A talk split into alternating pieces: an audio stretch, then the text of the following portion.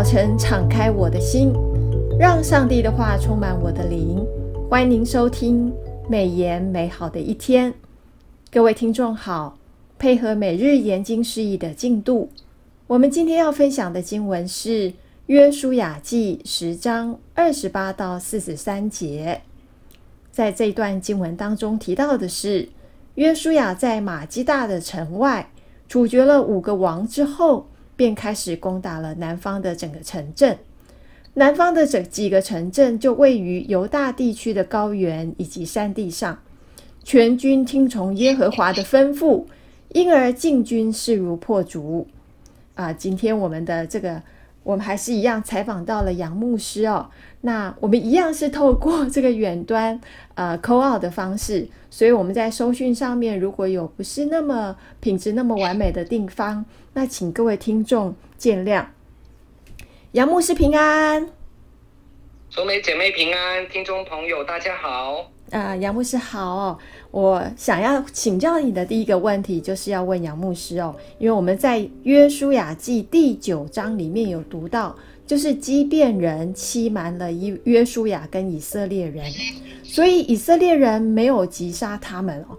那请问，在这样一个诡诈的行为当中，我们可以从中学习到的真理是什么？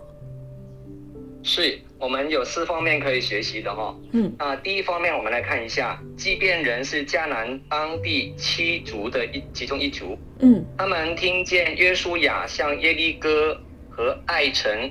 所做的事情，决定不采用约旦河西边往山区、地地和大海一带，直到黎巴嫩的诸王结盟，直接敌对以色列的政策，而是采用了间接的诡计来欺骗约书亚，和他们讲和立约哦这样的一个策略。是他们穿插。啊，补过的，穿上那个补过的旧鞋，啊，穿着破旧的衣服，嗯、对，带着发霉的啊干的饼哦，嗯，蓬头垢面的来到约书亚的面前，骗约书亚还有以色列的长老说呢，我们是从远地来的，现在求你与我们立约啊，就是约书亚记九章三到六节所记载的，结果连身经百战。极为老练的约书亚也给他们骗倒了，他跟众领袖跟他们立约并起了誓，哦，就是约书亚记九章十五节。嗯，那第二方面，我们来看约书亚还有众领袖所犯的错误，是以自己的眼见和经验做判断，是，并没有求问耶和华的启示哦。又是亚基九章十四节所记载的，对。这些基遍的使者哈，那就是特使哈，回应长老的怀疑，只提及了以色列人在约旦河东的战机，假装从远方而来，不知道以色列人最近在耶利哥与爱城的胜利。他们也提到以色列人对待西西什本王西宏和阿三王噩的待遇哦，众首领。还有约书亚看见他们破旧的衣服，还有饼，又听见他们合理的解释，就取信这些访客是从远方而来的，以为他们是西魏人哈。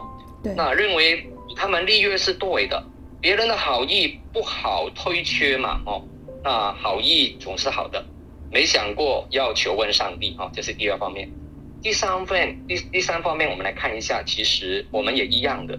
以经验跟跟眼见哈做决定，以以为哈经验是最可靠的，那却忘记了请教天地间那最有经验的智者哈，就是我们的上帝。有一年我的见证是这样的，我在教会遇到一位自称是基督徒的妈妈，他带着一位小朋友哈来到教会来求助，他告诉我他跟孩子就住在这个社区很近教会。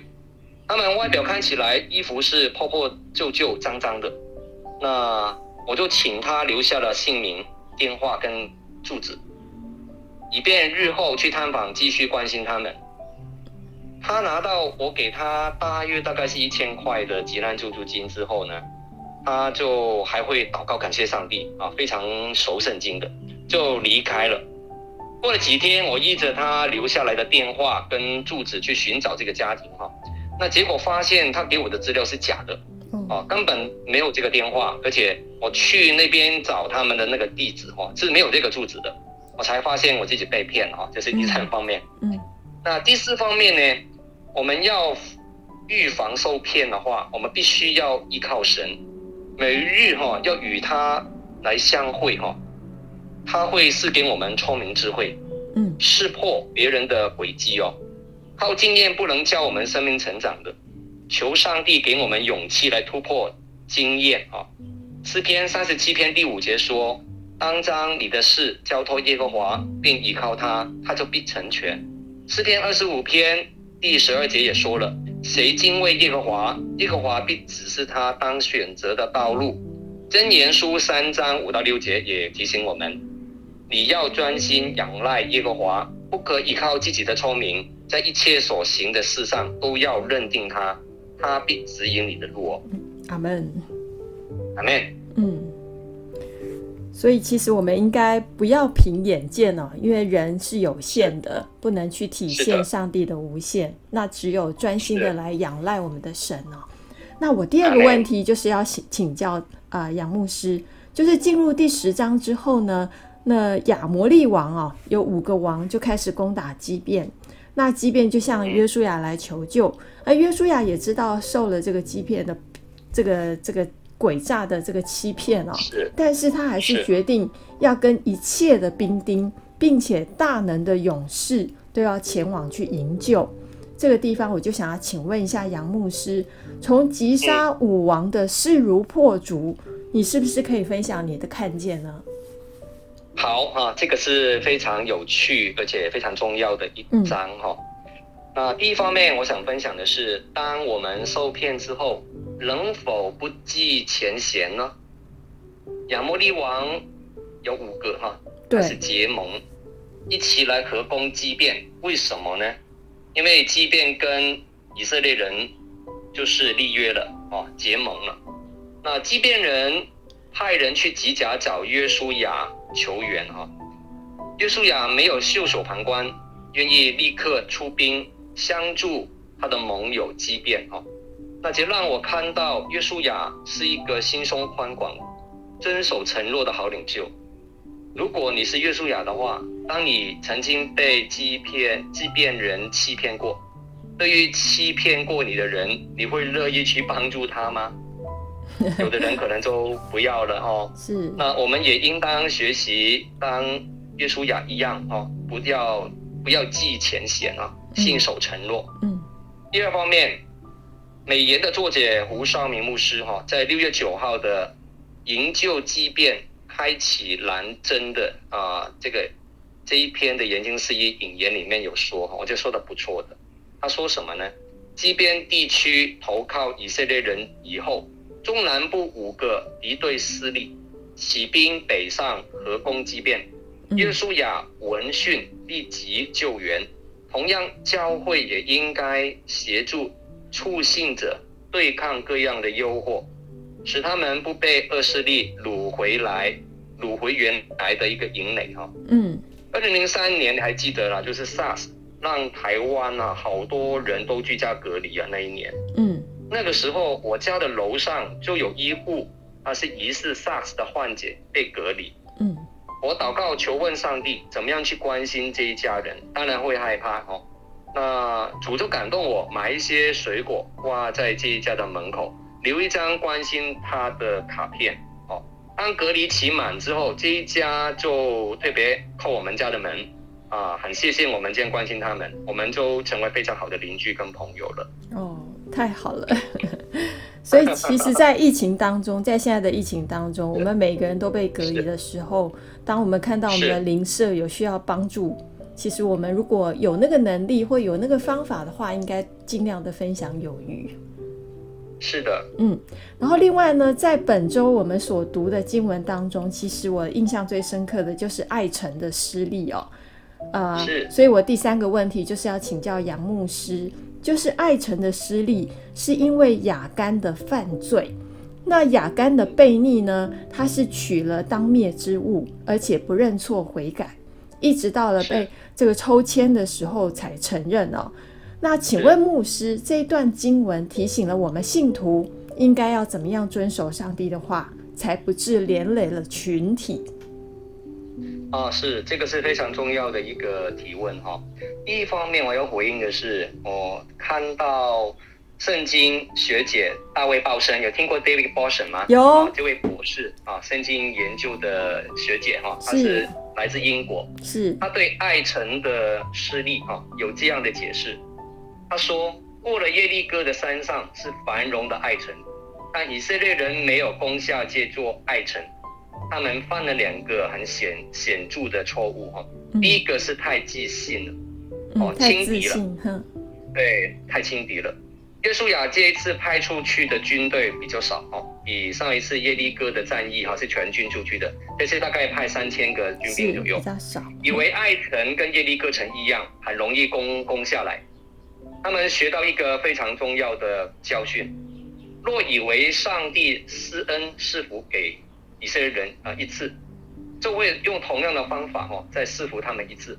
这样的想法可是要命的哦。第二个错误呢，就是有一个叫雅干的人哈，是偷拿了耶利哥城的东西啊。他拿了一件巴比伦的外袍，嗯，两百舍赫勒的银子，一条重五十舍赫勒的金子，呃，以为没有人会注意到这些东西不见。约书亚的军队第一次攻打爱城的时候，被打得落荒而逃。美言的作者胡少胡少明牧师哈，在六月五号的违背生命啊作战失利啊这一篇研经释义里面补充了第三个错误，我觉得很很棒。他说什么呢？就是约书亚没有求告耶和华，未蒙应允的便派军兵哈上阵，因而人心消化如水，并未临到敌阵啊，反而临到圣民。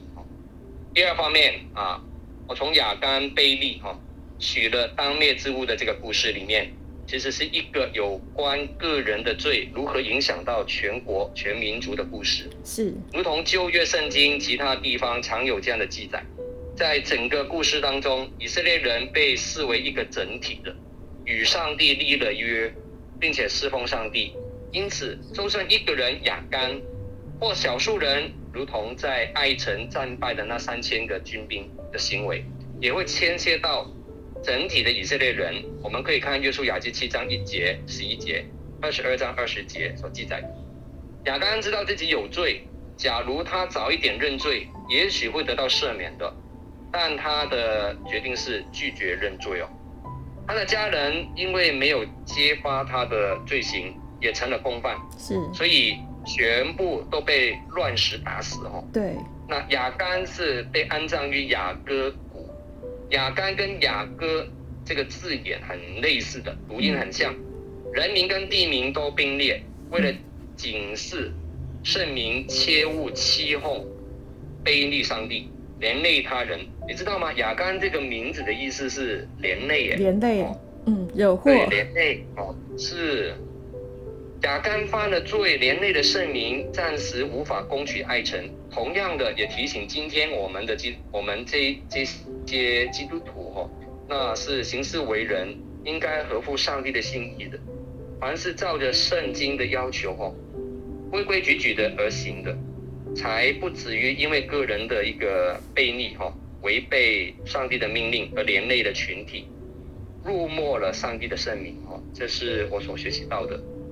是，呃，我我也从雅干的这段的这个经文哦，也发现就是上帝一直在说，我断不以有罪为无罪，必追讨其罪，只是父之子三四代。所以这个其实从雅干的这个家族整个受连累，甚至整个以色列族受连累哦，我们就可以要要提醒自己，就是真的要警醒哦，呃，真的是要呃分别为圣，要要求自己就是。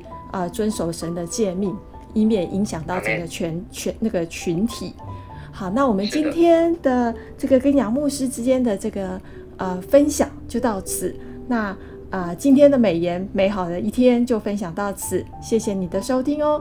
美言美好的一天是读经会所设立的节目，推动读圣经，让信仰融入生活，让见证温暖你的心。若是你喜欢这样的节目，别忘了留言订阅我们的频道。对于我们的事工，若是你有感动奉献的，也欢迎你到国际读经会的官网来做进一步的了解。愿上帝的话语丰富充满我们的生活，使大家福杯满溢。